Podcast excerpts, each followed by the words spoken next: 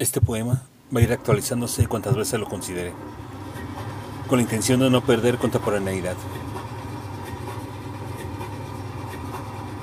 Su pretensión es recolocar los versos a la vez que cada uno de ellos desprecie cuantas letras, palabras y signos se encuentren en desuso.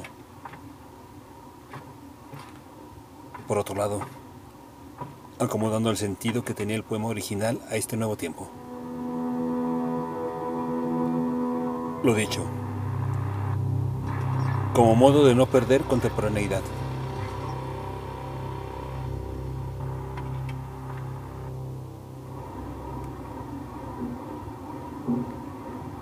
Poema continuamente actualizándose.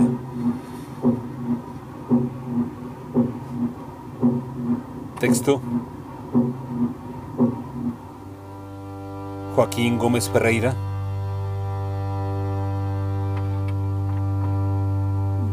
Voz André Michel